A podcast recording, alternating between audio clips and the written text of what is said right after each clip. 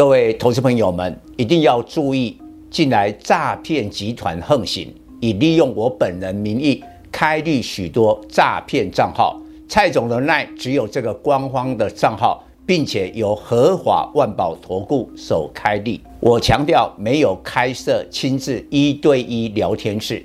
没有技术班教学，没有互委托下单，没有港股、美股及任何衍生性金融商品交易。近年来也没有出书准备。只要看到任何利用蔡总肖像开立的粉丝团，要求做出上述的行为，就是诈骗集团。粉丝们看到一定要帮我们检举，共同抵制。感谢大家，各位粉丝朋友。大家好，我是蔡章，现在是礼拜五盘后的分析。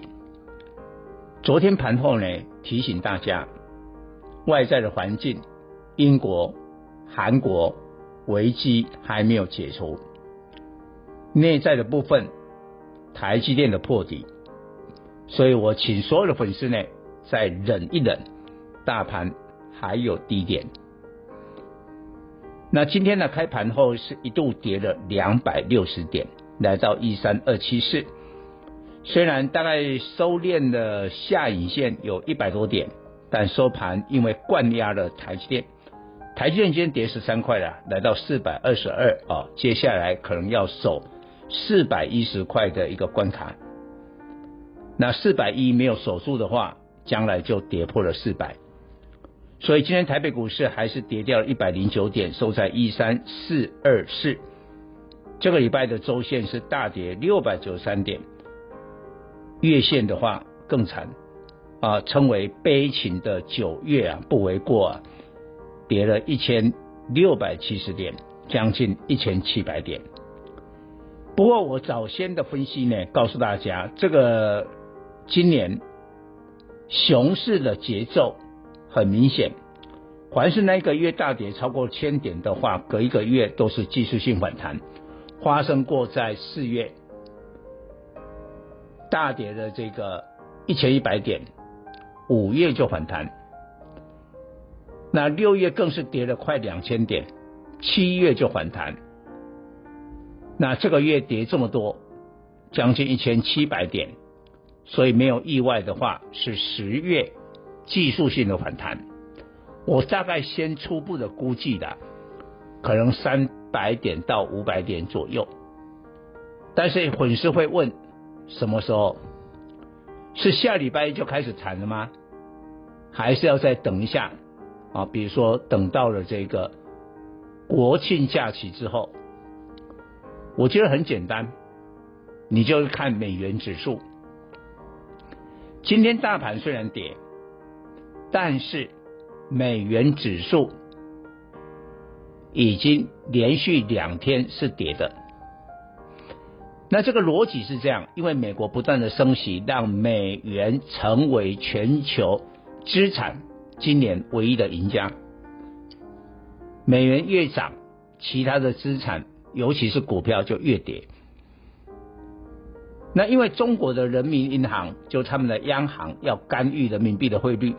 然后呢，英国央行呢进场要购买债券，韩国也要购买债券，这几个大的国家有动作的话，那美元不见得会继续涨。尤其十月份下个月没有召开 FOMC 的会议，那你美元在涨什么？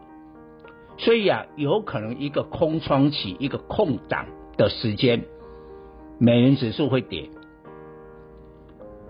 只要美元指数连续三天的下跌，台股就会正式的开始技术性反弹。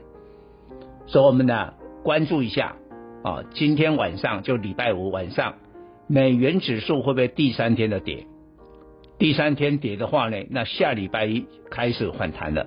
但是万一呃美元指数又涨了，那可能你你就要把时间再往后挪。那今天其实你看都是跌在。金元双雄，那联电也是破底，但其他的中小型电子呢，开始有买盘了，开始有买盘了。但是我提醒你，凡是跟台积电有一点关系的股票，还是稍安勿躁，像昨天我讲的这个二三三八的光罩啊，今天还是跌了。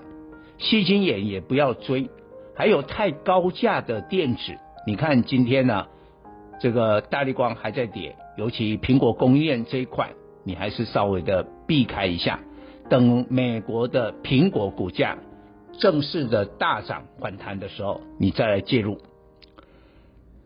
那今天的盘面呢，大概有两个特色。